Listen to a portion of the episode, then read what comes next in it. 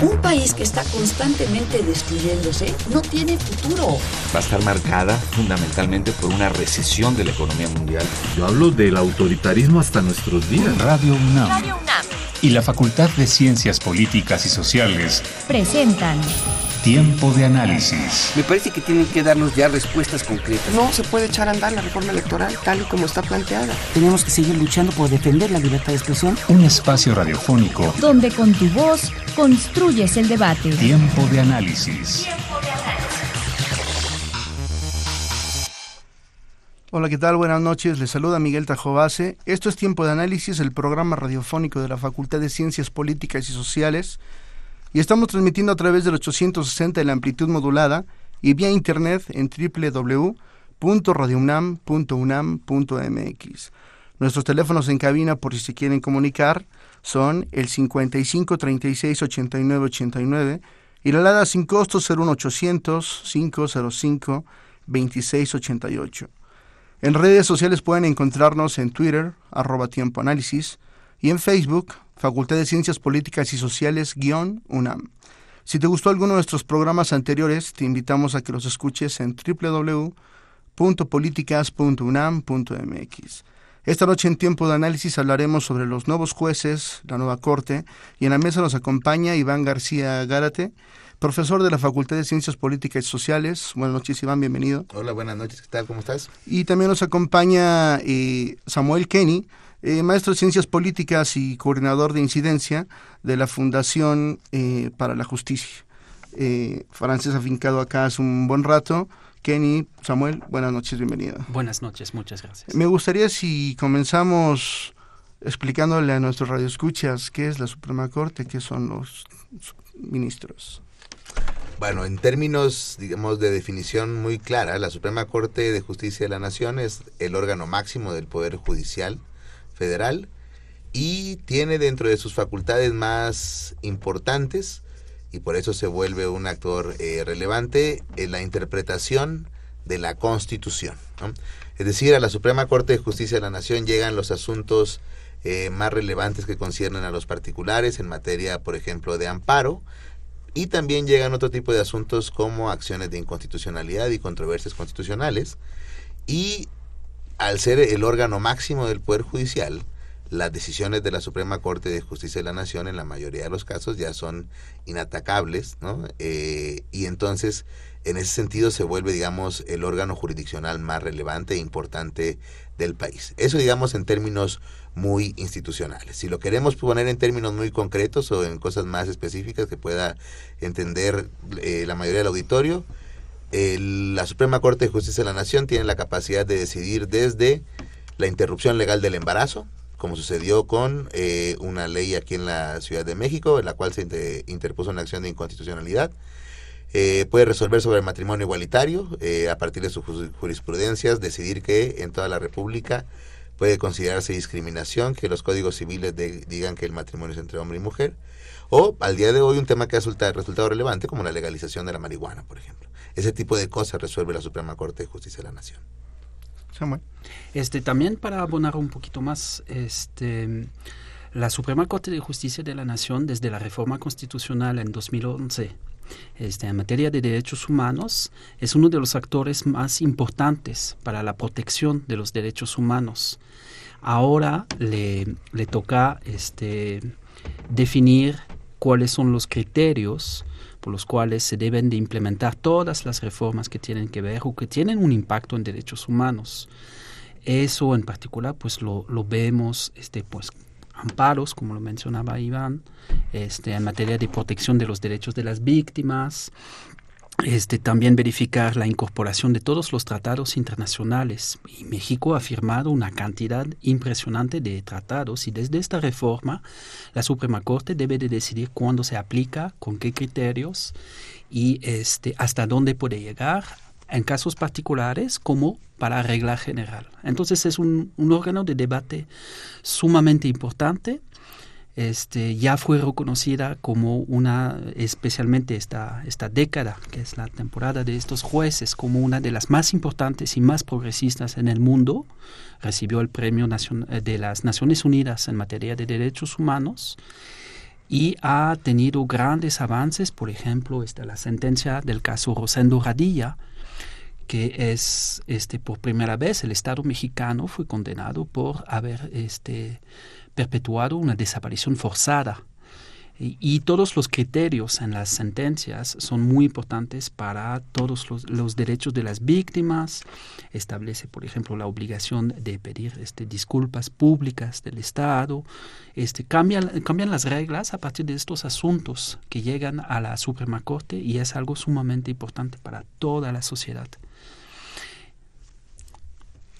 Eh, pues sí, nada más agregaría también creo, eh, además de estas facultades importantes en materia de, derechos humanos, también es muy importante porque la Suprema Corte de Justicia resuelve conflictos políticos entre los actores políticos. Es decir, hay una figura llamada la controversia constitucional, por ejemplo, eh, o incluso a veces la misma acción de inconstitucionalidad, pero sobre todo la controversia constitucional, que resuelve, por ejemplo, problemas de facultades entre un municipio y un Estado de la República, entre un Estado de la República y la Federación entre la federación y el Congreso. Ese tipo de, de, controversias también son muy importantes. Es un órgano que a final de cuentas puede decidir sobre las diferentes facultades que los órganos tienen y los poderes públicos tienen en este país. En ese sentido también la Suprema Corte contribuye de forma importante a la al esclarecimiento muy específico de los contenidos de la división de poderes, en el sentido de qué le corresponde a cada una de las autoridades. En ese sentido también juega un papel de equilibrio importante. Entonces, la importancia va desde todos esos aspectos, desde la vida cotidiana de las personas, en la cual la Suprema Corte de Justicia puede establecer criterios mediante los cuales se proteja a las personas en sus derechos humanos, en su vida cotidiana, hasta resolver problemas entre municipios y la federación, eh, distribuyendo competencias y facultades entre diferentes niveles de gobierno. Entonces, esa es la importancia que tiene este órgano, la Suprema Corte de Justicia de la Nación. Eso es lo que hace. ¿eh? Y, también para añadir, este, a veces cuando una legislación este, tiene un hueco, cuando no contempla todos los casos, pues a veces le toca a la Suprema Corte definir criterios que fueron olvidados por los legisladores. Un caso muy muy relevante es el de acceso a la información y graves violaciones a derechos humanos en el cual pues el legislador no logró definir quién tenía la capacidad para desclasificar información en casos de graves violaciones a derechos humanos, como es mandato tanto en la Constitución como en la propia ley. No se definió. El debate político llegó hasta cierto punto y ahí pues hubo un empate, digamos, y el legislador dejó a la Suprema Corte definir el criterio más adecuado para este, completar el sistema y en este caso ver si es el Instituto Nacional de Acceso a la Información que tiene que desclasificar información sobre graves violaciones a derechos humanos o este, hay un papel, un involucramiento de la Comisión Nacional de Derechos Humanos, o sea, puede ser un diálogo entre poderes también y la Suprema Corte tiene un papel fundamental este, porque su, además pues sus sentencias son este, definitivas. Entonces afirman criterios. Exactamente. Y como y, y ese sentido también es importante. Llena esas lagunas y le da sentido a las normas, a las leyes que crea el legislador. El legislador hace la ley que queda en un sentido abstracto y general. Pero ya quien va llenando de contenidos y sobre todo la Constitución, porque es la Suprema Corte de Justicia, pues es justamente estos ministros de la Suprema Corte quienes la van llenando de contenidos a partir de su interpretación. Eso es la jurisprudencia propiamente y yo creo que en ese sentido es relevante, por eso es importante la Suprema Corte de Justicia de la Nación. El papel de los ministros, ¿cuál es el papel? Bueno, hay, eh, antes del papel explicamos un poquito, son 11 ministros los que integran la Suprema Corte de Justicia de la Nación. Estos ministros son, eh, pueden funcionar en pleno o pueden funcionar en salas. Hay una, eh, se dividen en dos salas, primera sala y segunda sala. Y bueno, actualmente tenemos 11 ministros, pero la situación o el contexto actual que tenemos es que el 30 de noviembre va a terminar el periodo de una ministra y de un ministro, de la ministra Olga Sánchez Cordero y del ministro Juan Silva Mesa. Estos dos ministros eh, son ministros de muy amplia trayectoria en la Suprema Corte de Justicia porque eh, ellos son de o iniciaron su periodo como ministros en un momento en el cual la Suprema Corte de Justicia fue reformada en todo, eh, en todo su aspecto y eso fue en 94-95. Eh, el presidente Cedillo cuando entra, una de las primeras reformas constitucionales importantes es vamos a reformar la Suprema Corte de Justicia y se integra una Suprema Corte a partir de ese momento con 11 ministros y la ministra Olga Sánchez Cordero y el ministro Juan Silva Mesa son de esos primeros ministros que fueron designados en eh, ese cambio de la Suprema Corte de Justicia. Duraron en su encargo 20 años, esto es extraordinario porque normalmente los ministros duran 15 años en su encargo, ¿no? Pero en este caso es un caso extraordinario por esta transición y eh, duraron 20 años, pero el 30 de noviembre termina su encargo. Entonces, esto nos pone en un contexto en el cual se tienen que designar a dos nuevos ministros. Eh, y bueno, pues justamente creo que a partir de la importancia de las facultades que tiene la Suprema Corte de Justicia de la Nación, uno puede entender la importancia que tiene el nombramiento de dos personas que van a integrar una Suprema Corte de Justicia que tiene la capacidad de decidir desde aspectos que tienen que ver con derechos humanos hasta la distribución de, de, facultades y de competencias en los órganos políticos. Ese es el papel que juegan los ministros. A final de cuentas, estos 11 ministros son los que se encargan de llevar a cabo estas interpretaciones de las leyes, esta protección de los derechos humanos, esta distribución de competencias. Entonces, es el papel que juegan y es el contexto actualmente, o sea, en el cual estamos actualmente. También hay una cosa bien particular. El papel de los ministros es que tienen la cuando llega un caso en la Suprema Corte, hay una solicitud de atracción a la Suprema Corte para que lo estudiara.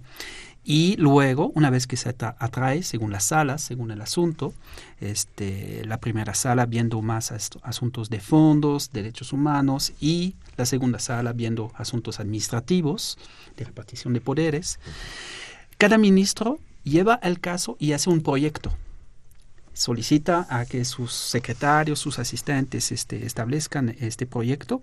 Y ahí es muy importante porque el ministro, el individuo, el ministro, pone los términos del debate, cómo se va a discutir, cuáles van, a ser este, las aristas del debate. Y luego lo somete a los otros de la primera sala o de la segunda sala o al pleno en caso de que no haya resolución en una sala.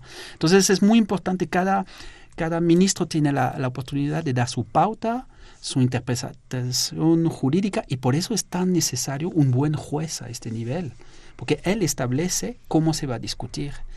Y para eso él va a hacer el vínculo entre este un poco el caso concreto y cómo se va a discutir en los términos de la Suprema Corte, porque hay una cosa que hay que decir, es que los debates en la Suprema Corte son sumamente técnicos, este, son finos, y a veces es, es un, reto este, hacer que lleguen todos los asuntos muy concretos a, un debate bien establecido en, la, en el pleno o en, la, o en las salas. Entonces, cualquier ministro es importante. Perfecto. Vamos a hacer una breve pausa. Vamos a nuestra primera cápsula de la noche. Políticas Invita y volvemos. Políticas Invita. Conoce las actividades académicas y culturales de nuestra facultad. Cine, seminarios, conferencias, exposiciones, coloquios. Política invita. Hola, yo soy Jimena Lezama y esta semana, Tiempo de Análisis, la UNAM la Facultad de Ciencias Políticas y Sociales y la División de Educación Continua y Vinculación te invitan al diplomado Movilidad y Desarrollo Urbano, Retos y Perspectivas de las Ciudades Mexicanas.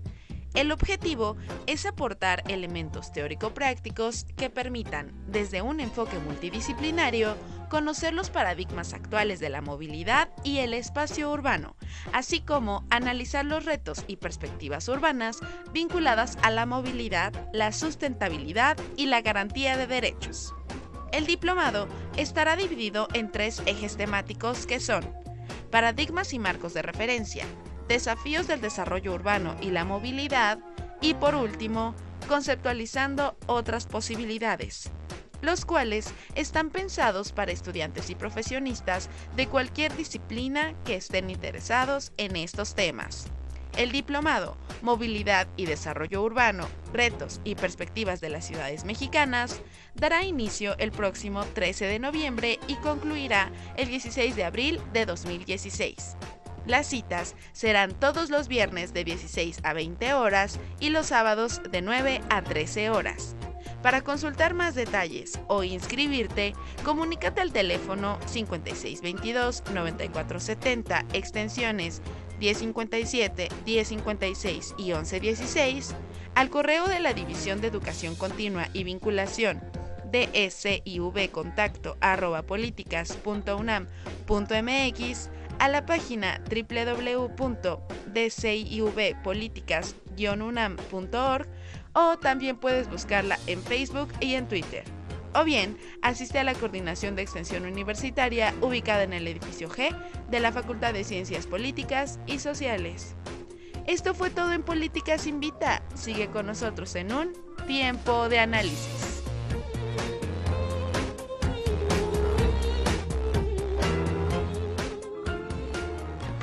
Bien, ya estamos de vuelta en esto que es tiempo de análisis. Nuestro tema de esta noche es nuevos jueces, nueva corte. Antes de irnos a corte estábamos hablando de la función de los ministros. ¿Quién elige estos ministros? ¿Cómo se elige estos ministros? Iván. Bueno, eh, el proceso de designación de ministros o ministros de la Suprema Corte de Justicia se rige por la Constitución, el artículo 95 y el artículo 96 de la Constitución que establecen eh, los requisitos, en el caso del artículo 95 establece los requisitos para ser ministro o ministra y en el artículo 96 establece el proceso. Eh, yo creo que del artículo 95, pues brevemente, se, eh, mexicano, mexicana por nacimiento, pleno goce de sus derechos políticos, que tenga dos años de residencia en el país, que tenga un título de la carrera de Derecho con antigüedad de 10 años, que hay, hay unos criterios que ahorita quisiera regresar a ellos. Pues, habla uno de buena reputación, eh, también establece que no puede ser, no puede ser senador, diputado o secretario de Estado eh, por lo menos dos años antes de que sea la designación.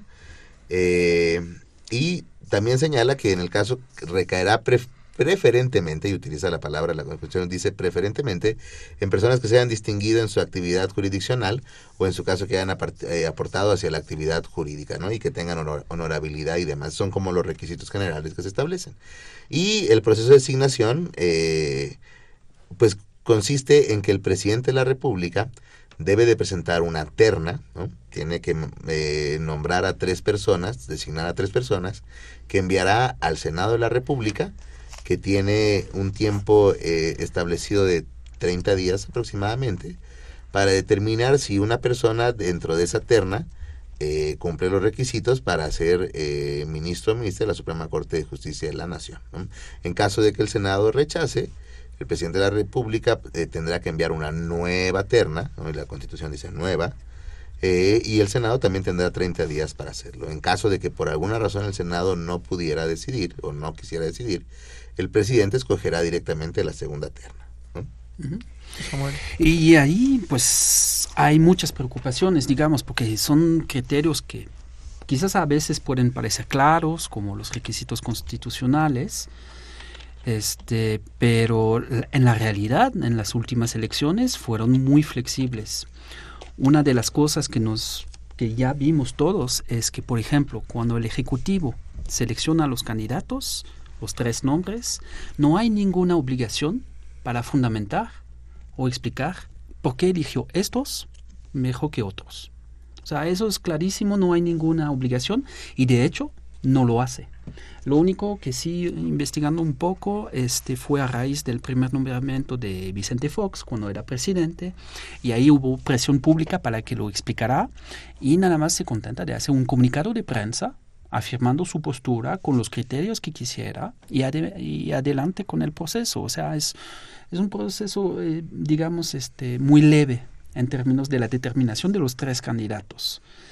Y la segunda cosa es que el Senado pues, tiene un margen de interpretación bastante importante sobre estos requisitos constitucionales.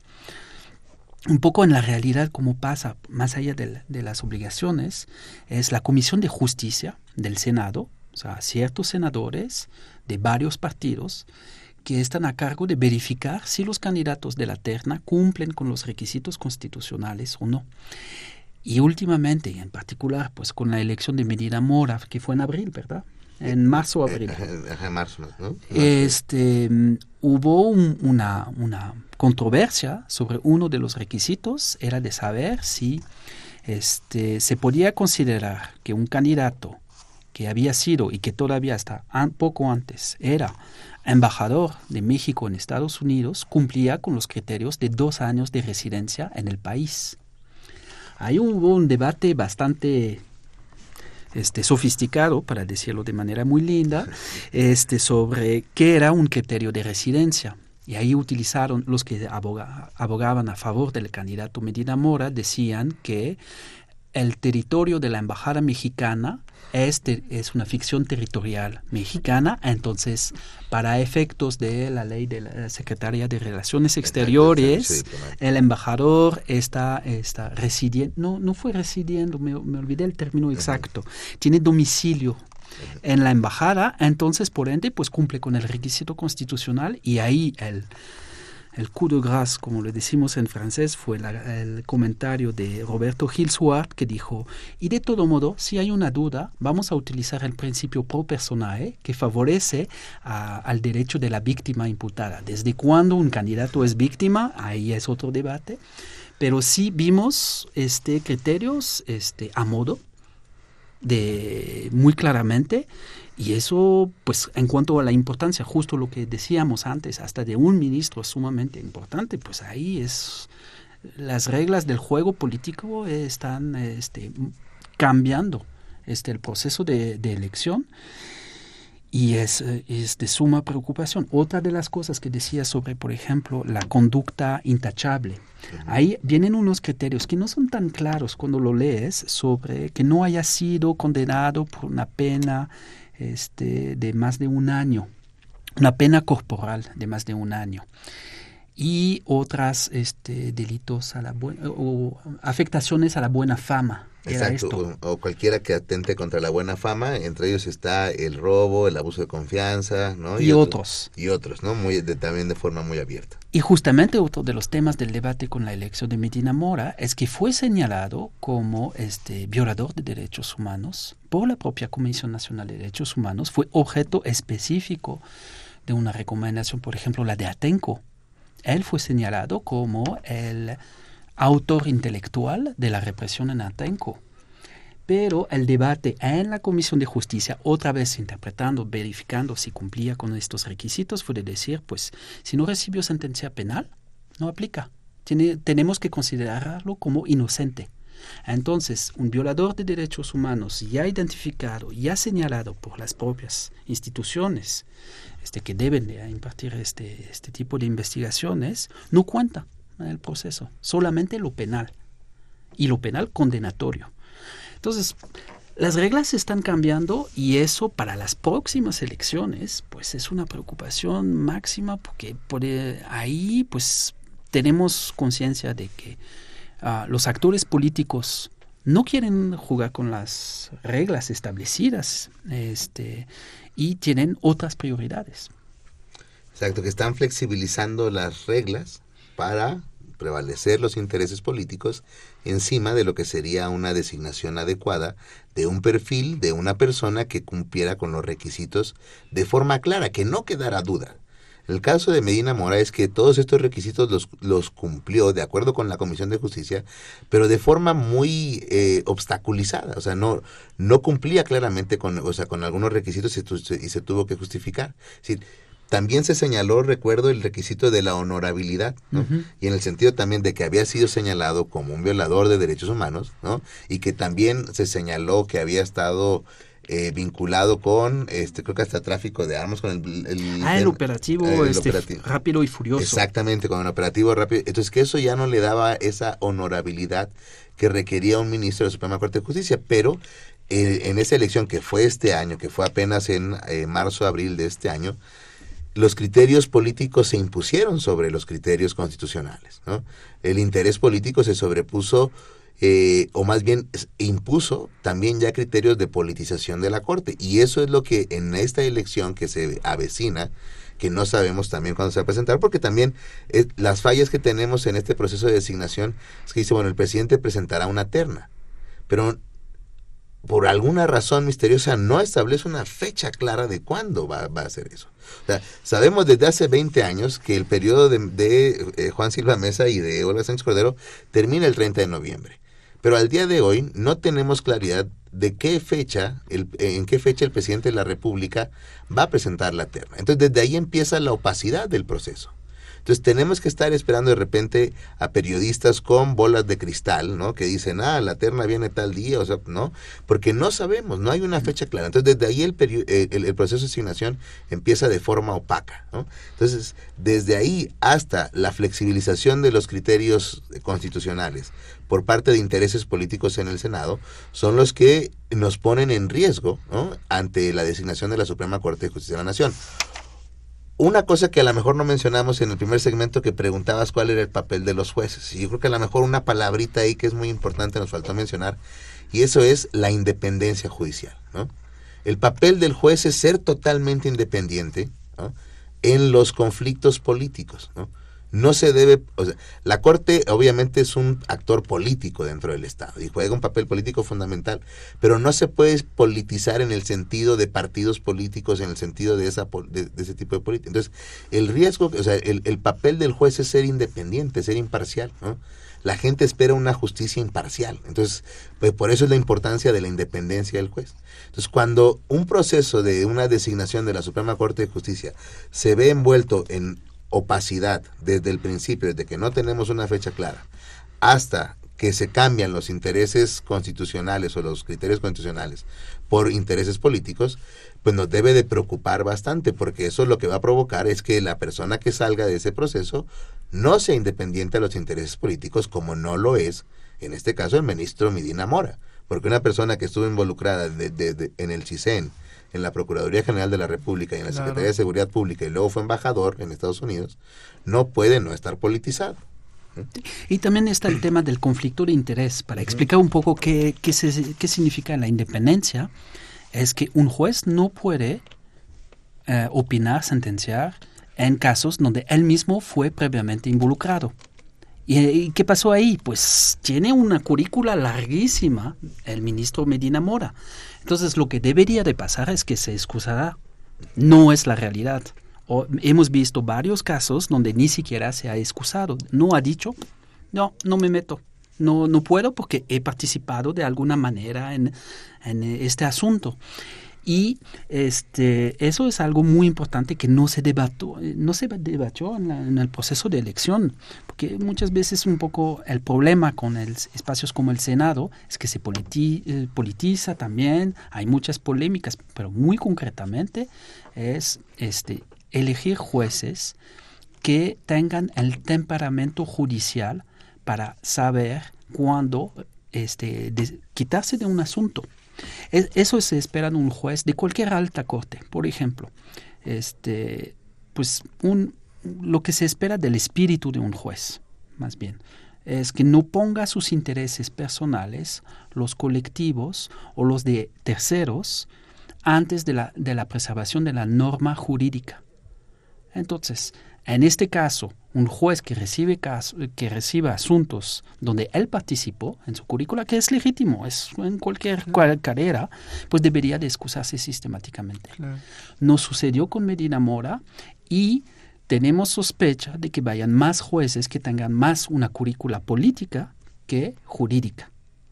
Y también se va a volver otra vez, no se van a excusar, otra vez vamos a tener que eh, tener una, una, corte bastante silenciosa sobre los asuntos que van a llegar en, los próximos años, por ejemplo, con todas las reformas de este gobierno, pues obviamente van a llegar asuntos de clarificación de competencia de poderes, de violaciones a derechos humanos, etcétera.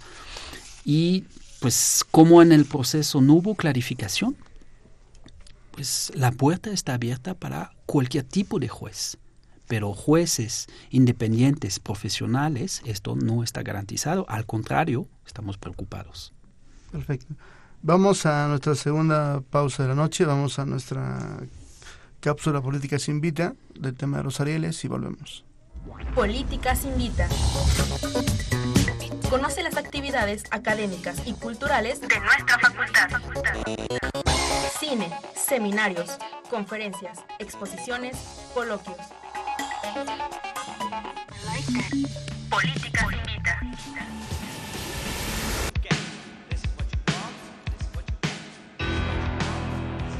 Muy buenas noches, yo soy Jessica Mejía y esta semana Tiempo de Análisis te invita a que asistas a la muestra fílmica de los Arieles.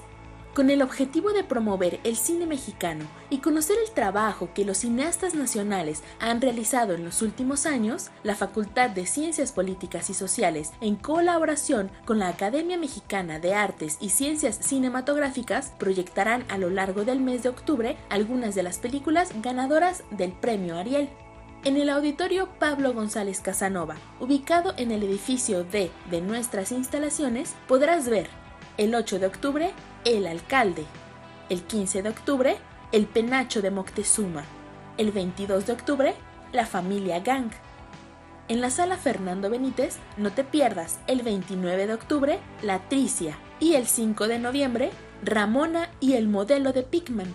Toma nota.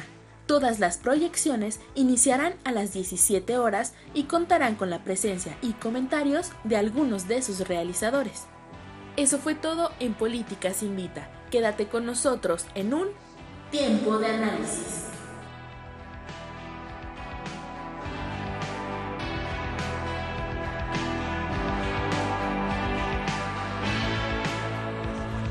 Y bien, ya estamos de vuelta en este tema de nuestra noche que es nuevos jueces, nueva corte. Iván, quería retomar algo antes, justo de lo que estábamos hablando antes de irnos a corte.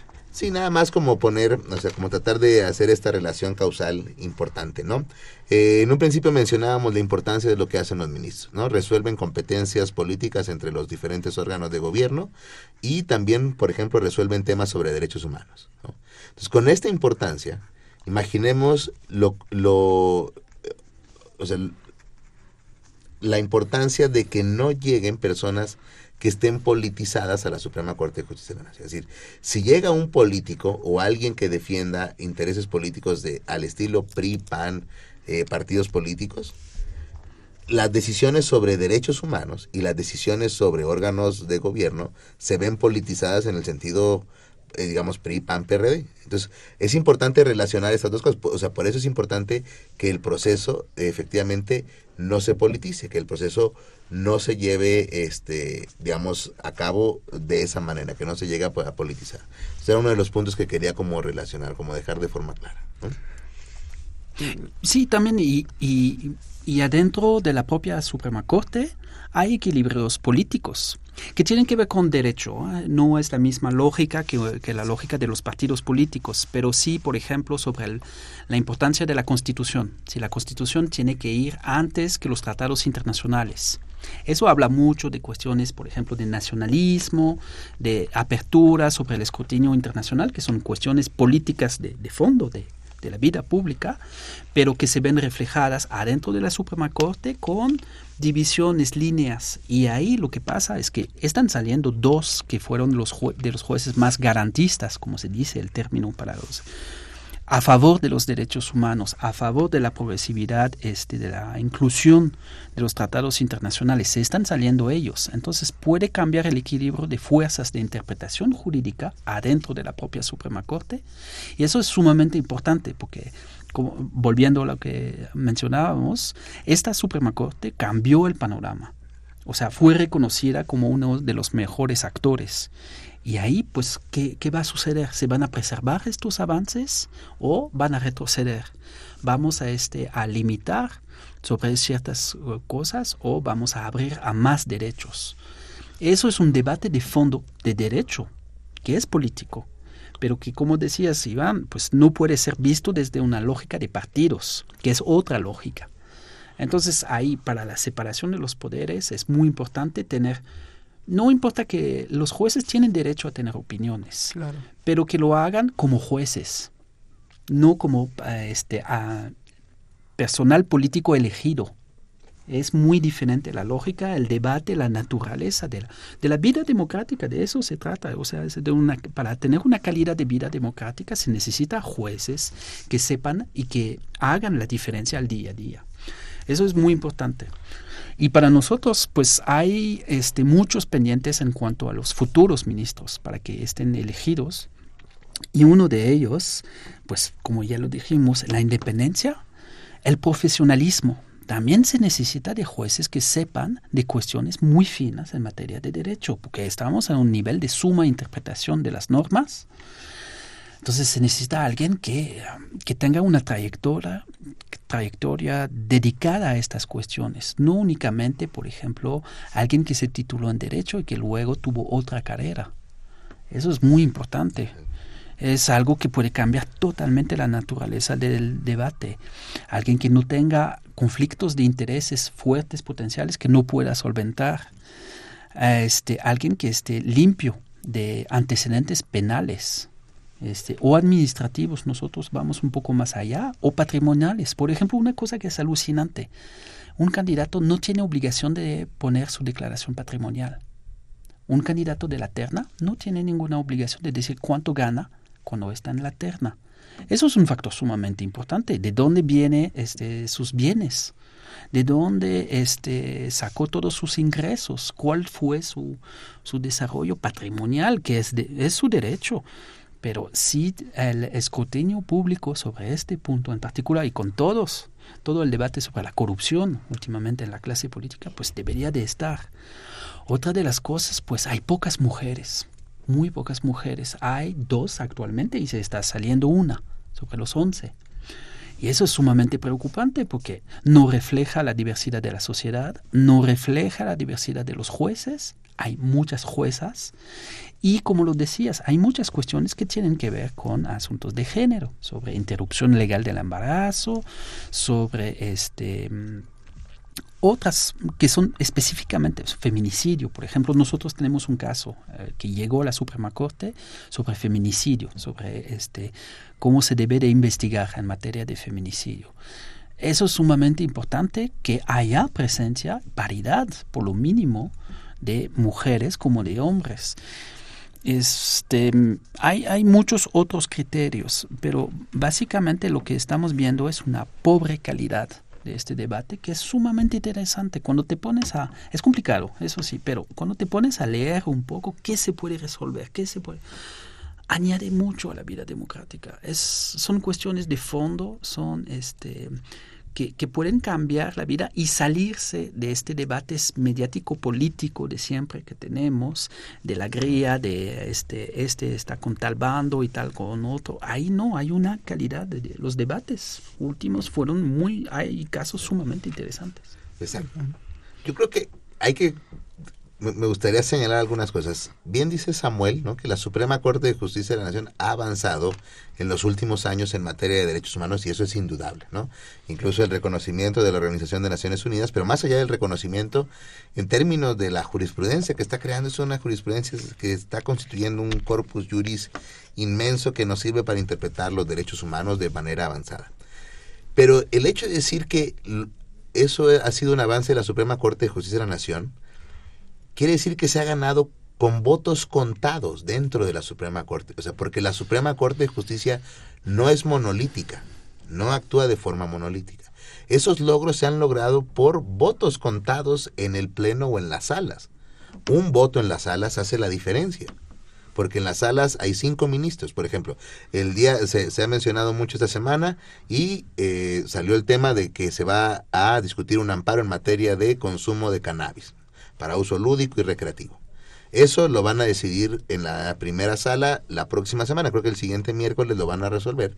Y eh, con tres votos a favor, o sea, tres votos, tres personas, pueden determinar que es, son inconstitucionales ciertos artículos de la Ley General de Salud.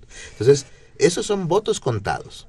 La interrupción legal del embarazo fueron votos contados. Matrimonio igualitario ha sido diferencias de uno o dos votos. Entonces, en este sentido, ahí se ha impuesto estos criterios de derechos humanos. Pero si se van dos ministros que pertenecen justamente a estos votos a favor de los derechos humanos, estos votos a favor de interpretar las normas con base en tratados internacionales y estableciendo criterios más allá de la legalidad, esos son los dos ministros que se van. Entonces, eso pone, eh, si no en riesgo, sí por lo menos, como dice Samuel, en una situación de que hay que deliberar mucho cuál debe ser el, perfil adecuado en la una Suprema Corte de Justicia de la Nación. ¿no? Incluso, incluso tomando un punto de vista a lo mejor muy institucional, como dicen algunos, o sea, la Suprema Corte de Justicia debe ser plural, ¿no? Tampoco, digamos, como dicen muchos institucionalistas, es no queremos que todos sean progresistas en derechos humanos a lo mejor, pero porque hay que tener una pluralidad. Hay quienes dicen, bueno, si aceptamos eso como válido, entonces también debemos de procurar eso. Bueno, se van dos que tienen un criterio muy progresista de derechos humanos. Entonces debemos empezar una deliberación. Hay también otro elemento que quisiera agregar. No es que estemos inventando cosas en el hecho de que se tiene que deliberar esto. Porque ahí también yo creo que apelaría a la experiencia comparada. Si uno revisa, por ejemplo, cómo es el proceso de designación en Estados Unidos, o sea, ahí es, es diferente. El presidente solamente envía a una persona, pero esa persona va a comparecer ante las comisiones del Senado casi por semanas enteras en donde justamente le van a preguntar todas esas cosas, estas cosas que mencionaba Samuel, conflicto de intereses, para qué empresas ha, trabajado, qué empresas le han pagado, cuántos bienes tiene, qué intereses políticos tiene, a cuántas personas del Congreso conoce, todo, y se lo van a preguntar a detalle. y todo es público. Y todo es público. En directo en el canal del Congreso. Exactamente, todo se ve en ese momento pues, y además adquiere una importancia relevante. ¿no? Eso en Estados Unidos. Hace dos semanas, creo que la semana pasada, o sea, muy poco tiempo, Colombia está, está llevando a cabo un proceso similar que están designando a jueces de la Corte Constitucional. Bueno, tenemos un mensaje a la nación por parte del presidente Santos en el cual está, dice, a partir de una consulta pública que yo hice a la sociedad, estoy determinando que estas tres personas las mando a que se discuta para ver quién es. Entonces, en otros países son procesos muy, muy relevantes. Y aquí en realidad no le damos esa importancia, por poner un ejemplo nada más. Las últimas, o sea, en esta designación de abril, eh, marzo, abril del de, este año, en la cual sale designado el, ministro, el ahora ministro eh, Medina Mora, se presenta una terna, pero la Comisión de Justicia, prácticamente las comparecencias creo que la resolvió en un solo día a las tres, en una hora, hora y media máximo. Sí, 15 minutos por candidato, Exactamente. 15 minutos de pregunta y bye. Exacto, como media hora cada uno de ellos. O sea, estoy diciendo que en Estados Unidos dedican semanas a uno solo. Aquí la Comisión de Justicia del Senado en tres horas despachó a los tres. Entonces eso, eso nos dice que no le dedican una importancia al debate. Eso nos dice que se, lo, que subyace ahí es una decisión de meros intereses políticos. No, no hay un debate a fondo. Y también estaban Aparte de estas comparecencias, sabemos que se reunieron todos los candidatos con bancadas de partidos políticos a puertas cerradas ahí durante varias horas. Y ahí se hizo el debate, no en público, se hizo a puertas cerradas. Entonces eso, totalmente de acuerdo, es muy preocupante porque a puertas cerradas con un partido político, pues el debate se va a politizar forzosamente. O sea, el proceso mismo te habla de qué tipo de elección va a haber.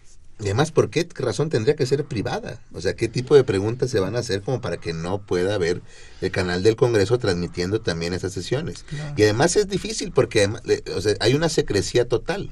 O sea, no nos dicen cuándo van a hacer esas reuniones, no dicen en qué lugar va a ser, entonces uno tiene que andar esperando justamente, volvamos a lo mismo, a ese periodista, ¿no? Que tiene una bola de cristal y que tiene el trascendido, etcétera, que no es un tipo de, o sea, digamos, este tipo de cosas a veces no abonan a un debate, a una deliberación abierta, ¿no? Porque eso pues va concluyendo siempre hacia que, ah, no, lo que lo único que hay es un dedazo por parte del presidente, así es, ¿no? Y así, eh, bueno, Sí, sabemos que sí, prácticamente es un dedazo. Al, día de hoy el proceso de designación puede ser prácticamente un dedazo del presidente de la República.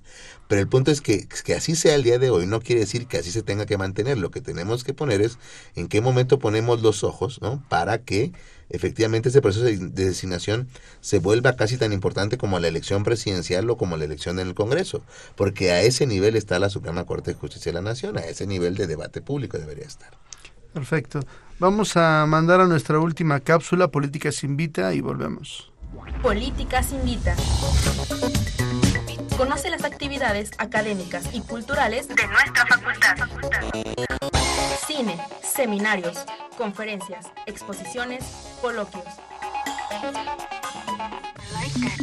Políticas Invita. Hola, yo soy Jimena Lezama y esta semana, Tiempo de Análisis, la UNAM, la Facultad de Ciencias Políticas y Sociales y la División de Educación Continua y Vinculación te invitan al diplomado Estadística Espacial y Minería de Datos, Análisis Complejos de Bases de Datos. Este surge de la necesidad de preparar profesionistas comprometidos con un perfil analítico metodológico afín a las distintas áreas de las ciencias sociales, para dotarlos de herramientas especializadas en investigación cuantitativa. El diplomado estará dividido en cuatro módulos temáticos, que son Metodología de la investigación en ciencias sociales, Estadística avanzada y modelos matemáticos para investigación, georreferenciación cartográfica para estudios de mercado, es decir, estadística espacial, y data mining o minería de datos. El diplomado Estadística Espacial y Minería de Datos, Análisis Complejos de Bases de Datos, dio inicio el 3 de octubre y concluirá el 6 de febrero de 2016. Las citas son todos los sábados de 9 a 14 horas. Para consultar más detalles o inscribirte, comunícate al teléfono 5622-9470, extensiones 1057, 1063 y 1116, al correo de la División de Educación Continua y Vinculación arroba políticas.unam.mx, a la página www.dcivpoliticas-unam.org. También puedes buscarla en Facebook y en Twitter. O bien, asiste a la Coordinación de Extensión Universitaria ubicada en el edificio G de la Facultad de Ciencias Políticas y Sociales. Esto fue todo en Políticas Invita. Sigue con nosotros en un tiempo de análisis. Bien, estamos de vuelta. Eh, Iván, Samuel, ¿quiénes son los posibles candidatos?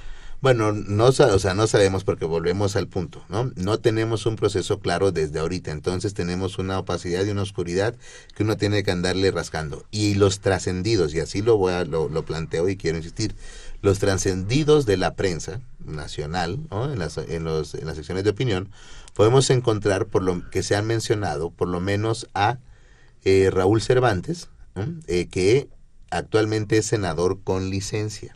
Así lo tenemos que decir porque ese es el punto, ¿no? Les decíamos hace rato que los requisitos constitucionales dicen que uno no puede ser senador dos años anteriores al proceso de designación. Bueno, Raúl Cervantes pidió licencia hace dos años, pero creo que no es lo mismo ser senador con licencia a no, a no ser senador en términos generales. Ahí hay una diferencia importante. Pero esto es un trascendido, volvamos a lo mismo. Y otra persona que en algún momento sonó en los trascendidos, por ejemplo, fue Santiago Krill, pero él mismo se desmintió, y actualmente se llega a mencionar también a eh, María Carmen Alanís, que es actualmente eh, magistrada del Tribunal Electoral del Poder Judicial de la Federación. Entonces, hasta el momento, pues esos son los nombres que algunos trascendidos han mencionado. Normalmente, pues se, hay, hay ciertos nombres ya recurrentes, ¿no? Que por ejemplo, de la academia, normalmente se menciona a Ana Laura Magaloni, por ejemplo, a Pedro Salazar, al mismo Héctor Fix del Instituto de Investigaciones Jurídicas de la UNAM, también de repente son llegados a mencionar, pero algunos de ellos mismos han declinado, pero siempre suenan. Pero ese es el punto importante. No, lamentablemente no tenemos un proceso claro que nos pueda decir estos son, eh, estos son los que el presidente está pensando proponer. No tenemos esa claridad, ¿no? porque no hay consulta, sino que de repente, de un momento a otro, y tampoco sabemos la fecha, el presidente de la República puede salir y decir, aquí está la terna. Pero también la cuestión de la fecha, la quiero insistir en, en, ese punto y ya le doy la palabra a, Samuel. La fecha es importante porque la Constitución no dice cuándo. Los ministros van a dejar de su cargo el 30 de noviembre, eso sí lo sabemos. No dice si tiene que ser antes o tiene que ser después. Lo que sabemos es que la Suprema Corte de Justicia de la Nación puede operar, y lo pongo entre comillas radiofónicas, así se puede decir, eh, con nueve ministros. No sería lo adecuado, pero puede funcionar de esa manera.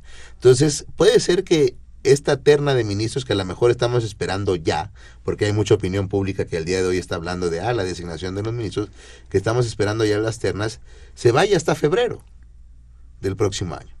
¿Por qué? Porque en diciembre, si, o sea, si los ministros dejan su cargo el 30 de, noviembre, pues en diciembre ya el Senado nada más tiene 15 días para sesionar, no le va a dar tiempo, entonces se va al Senado en diciembre, en enero no sesiona y hasta febrero regresa. Entonces prácticamente la discusión se podría ir hasta febrero. Entonces ese es un escenario también que se podría plantear en un momento determinado, pero todo se deriva a que no hay una fecha clara ni un proceso claro de cómo el presidente va a sacar y cuándo va a sacar esa terna. Sí, y además, pues lo que comentas es bastante preocupante de una Corte Suprema va a operar en estos meses potencialmente con este, dos ministros menos, pero además adentro de la primera sala, que es donde hay los, los asuntos más fuertes, digamos, de, para la sociedad en general. Este, faltarán dos. Entonces, como te decíamos, eh, todos los votos van a contar. En esta primera sala, tres votos. Nosotros, por ejemplo, como organización, tenemos tres casos en la Suprema Corte actualmente. Este, ya traídos, ya con proyectos. Uno tiene que ver con las masacres de San Fernando, sobre los derechos de las víctimas, porque este, por varias violaciones de derechos humanos, una de ellas siendo que la Comisión Nacional de Derechos Humanos nunca incluyó a las víctimas, a las familias de la masacre de 72, y entonces no tienen derecho de nada ni reparación, ni nada de la Ley General de Víctimas. Entonces, este asunto, ¿quién lo va a estudiar? Tenemos otro sobre acceso a la información en casos de graves violaciones a derechos humanos en las mismas masacres. Se debe de determinar este, el criterio para desclasificar esta información para el público, como fue el asunto este hace poco en el caso Ayotzinapa, todo tachado, por ejemplo. Ahí es otro asunto que ya está traído.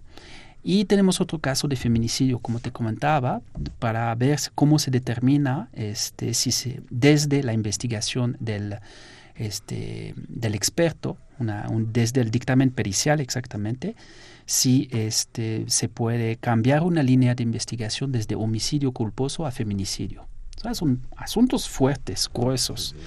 Y nosotros estamos sumamente preocupados. Mira, tres votos nada más y los dos más garantistas ya no están.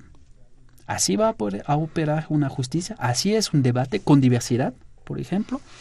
Es sumamente preocupante. Y además lo que comentabas, por ejemplo, sobre los potenciales candidatos, pues otra vez el mismo tipo de candidatos, otra vez este, eh, candidatos que tienen este, una, por ejemplo, en, el, uno de los casos del, ex, del senador en licencia, pues hay una preocupación otra vez vamos a entrar en un debate sobre la flexibilidad o no de los requisitos constitucionales, esta vez sobre eh, un senador en licencia tiene derecho a presentarse como juez. y hay otros asuntos con la otra candidata. Entonces, pues este panorama no, no parece este, sano, por lo mínimo.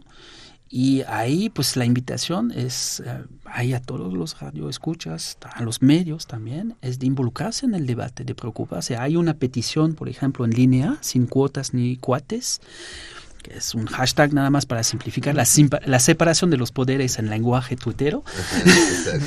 este, pero que es sumamente importante, eh, porque pone, al poner a la luz pública, al poner la, la cuestión de cómo van a decidir los jueces, si van a cumplir con los requisitos, pues imposibilita este, el acuerdo político a puertas cerradas.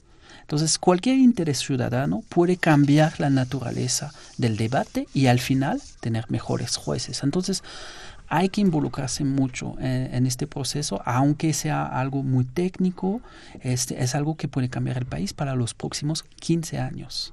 No hablamos de un periodo de 5, 15. Ok, tenemos que concluir el programa. Iván, comenzamos contigo.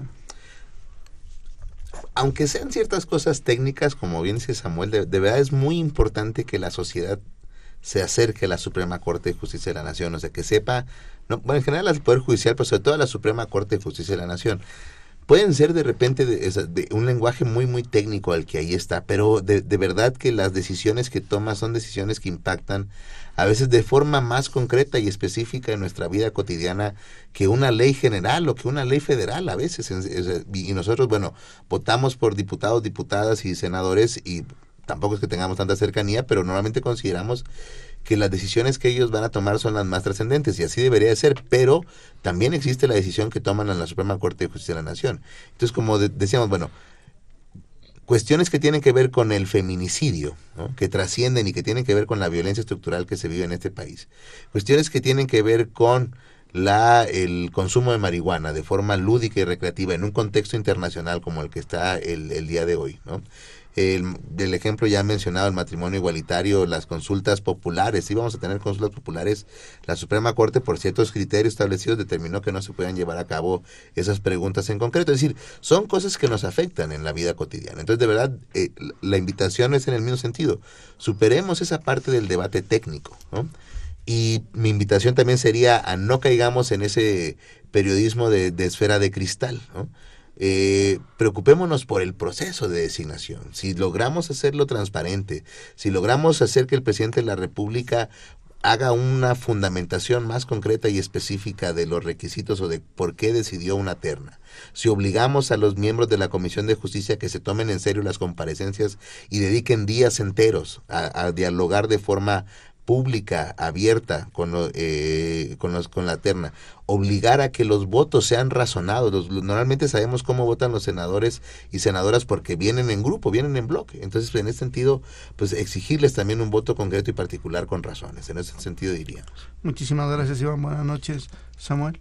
Sí, complementando un poco lo que decía sobre el, la obligación a los senadores, hay que recordar que unos senadores se ausentaron en la última votación y no forzosamente este, pues, los que esperábamos y pudiera haber caído la primera votación y ahí fallaron tremendamente. Entonces exigir a sus senadores que, que votan es algo muy importante. Pero básicamente para resumir, pues una Suprema Corte es el órgano máximo decide muchas líneas generales que afecta a todos este, los otros niveles de impartición de justicia y por lo mínimo se necesita buenos jueces, no otro tipo de actor, jueces. Eso es el primer requisito, o sea, de eso se trata. Y también es una obligación porque la Suprema Corte tiene muchos asuntos que tienen que ver con víctimas. Y eso es algo que a veces nos olvidamos en estos debates políticos, pero se trata de dolor humano que tiene que recibir justicia. Y si hay del otro lado no hay actores que tengan la capacidad o la voluntad, pues se está fallando. Se está fallando como Estado de Derecho, se está fallando moralmente frente a este dolor y es una obligación de tener por lo mínimo jueces que puedan impartir justicia, no otra cosa. Eso es algo, hay que centrarlo por ahí, por lo mínimo, y luego que estos jueces reflejan la diversidad de las opiniones de la sociedad, que no sean únicamente este, aferrados en las normas ya votadas previamente, es interesante abrir el debate sobre el matrimonio igualitario, sobre este, el uso recreativo de las drogas. Eh, son cosas que hay que abrir. Hay estos debates, así es la sociedad hoy en día. Y así debe de ser la vida democrática en, este, en la Suprema Corte. Muchísimas gracias, Samuel. Eh, buenas noches. Eh, bueno, pues gracias por sintonizarnos y les recuerdo que tenemos una cita el próximo miércoles en punto de las 8 de la noche por el 860 en amplitud modulada o por internet en www.radiounam.unam.mx para hablar de patrimonio audiovisual y contaremos con la presencia de Diego Salgado, Israel Rodríguez y Carlos Correa en la conducción. No olviden seguirnos vía Twitter en arroba tiempo análisis y en Facebook Facultad de Ciencias Políticas y Sociales UNAM. También los invitamos a que escuchen nuestras emisiones pasadas a través de www.políticas.unam.mx. Este programa es eh, producido por la Coordinación de Extensión Universitaria de la Facultad de Ciencias Políticas y Sociales, a cargo de Roberto Ceguera. En la coordinación de producción estuvo Claudio Loredo, en la producción Guillermo Pineda, en las redes sociales Carlos Correa y Jimena Lezama. Estuvo en la cabina y operación Humberto Sánchez Castrejón. En la continuidad Gustavo López. Se despide de ustedes Miguel Tajobase. Muy buenas noches. Esto fue Tiempo de Análisis. Tiempo de Análisis. Una coproducción de Radio UNAM y la Coordinación de Extensión Universitaria de la Facultad de Ciencias Políticas y Sociales.